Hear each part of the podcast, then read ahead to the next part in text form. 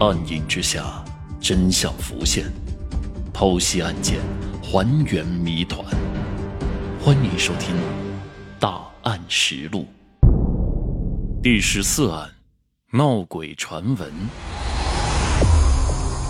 朱点霞案件发生后的第二天，七月十七号，距离天华村三十公里左右的华园新村，竟然也发生了一起入室抢劫案件。根据受害人丈夫所述，他在七月十六号是夜班，可当他夜班下班后推开家门，发现妻子已经满身是血的躺在了床上，但并没有立即死亡，所以马上送到了医院进行抢救，迅速报了警。而受害者的情况和朱点霞如出一辙，都是后脑勺被钝器砸伤，家中有非常明显的翻动痕迹，警方在现场找到了一枚鞋印。可除此之外，也别无所获。就在这个时候，警方再次找到了一条线索，在七月十一号，距离七月十五以及七月十七案发地不远的春华镇发生了一起入室盗窃案件，并且在作案过程中被李某发现，于是便转身逃走。警方赶到案发地后，竟然发现了一枚和七月十七号案件类似的脚印。通过这两枚脚印的对比，警方觉得这几起案件应该有非常大的联系，甚至有可能就是同一人所为，于是将这几起案件并案进行了调查。但之前在土地庙的曾海涛却并不是嫌疑人，因为之前李某曾发现了小偷，并与之对峙，但警方将照片给李某确认时，却发现这并不是同一个人。这无疑是一个非常不好的消息。忙活了这么久，但却没有任何一点犯罪嫌疑人的踪迹，而凶手却在不断的作案。为了寻找新的线索，警方再次将几起案件进行梳理之后，发现虽然三起案件当中有两地没有监控，但是在华春镇却是有监控记录的。为了寻找线索，警方将前后几天的监控录像不断的反复查看。一名扛着梯子的陌生男子出现在了警方的视线当中。二零一七年七月十一号晚上十一点左右，他将扛着的梯子丢进草丛后消失不见。直到七月十二号凌晨一点多，监控中再次出现了该男子的身影，但是却一瘸一拐的模样。随后，警方根据监控在一家旅馆找到了这名男子。经过核实，该男子同样有前科，名字叫做周云飞。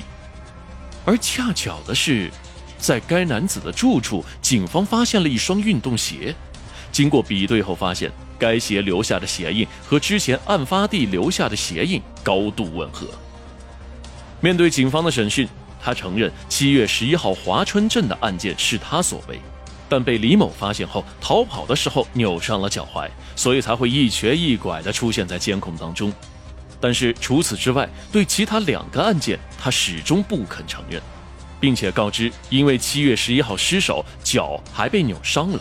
七月十五号的时候，便叫了一个朋友一起喝酒，并没有再次作案。他的说辞很快得到了证实，并且在之后，警方破了多起盗窃案件。但却都和之前的两起案件毫无关联，这让警方越发的迷惑了。此类案件均有一个连续的共同点，那就是会在同个区域内连续作案。那既然是这样，既然找不到你，那就等你主动上门吧。于是，警方便在案发的区域将监控面积拓宽，这样只要你再次作案，那便一定会留下蛛丝马迹。而警方的猜测也果然得到了证实。二零一七年九月十号，安沙镇油坡村陆新强家被盗。两天之后，安沙镇和平村王喜元家被盗，并且在现场提取到了和之前七月十五号案件遗留脚印完全吻合的一枚脚印。这难道是巧合吗？在警方的侦查下，不断的将两起案件所发地的视频进行了反复的对比，一个非常可疑的男子出现在了监控当中。二零一七年九月九号凌晨五点，一名四五十岁的男子从和平村步行进入了一零七国道，随身携带一个手提包，而且在超市购买过一瓶矿泉水，然后又搭乘公交车到了新沙镇的灰泵小区。下车后在新沙二区一家无名饭店吃了早餐，最后进入附近的一家旅馆。但是当警方追踪到这个旅馆的时候，却发现该名男子并没有登记入住。很快，警方便在九月十号的一段监控中再次发现了此人，在酒店找到该男子的入住信息，姓名叫做毛平，男，五十三岁，湖南岳阳湘阴县人，但此人却没有任何的前科，这让警方不得不怀疑是不是追踪的方向出了问题。但是该男子的身份信息却十分的反常。这五十三岁的人竟然在二零零四年之前没有任何的记录。为了证实，警方调取了毛平的资料后发现，这并不是他最初的名字。他最初的名字叫做毛和平，在二零零四年的时候便因为盗窃被处理。当时的作案手段和七月十五号和七月十七号两起案件的作案手段如出一辙。毛平具有非常大的作案嫌疑。二零一七年九月十六号，警方获悉毛平所在地后，迅速将其抓捕，并在家中找到了作案的工具，在铁证之下交代了所有的作案过程。根据毛平所述，之所以选择农村作为作案地点，是因为农村的安全意识比较差一些，基本上都是中老年人，即使被发现也能及时的处理。在警方审讯后发现，毛平简直就是一个惯犯。而且不止这两个案件。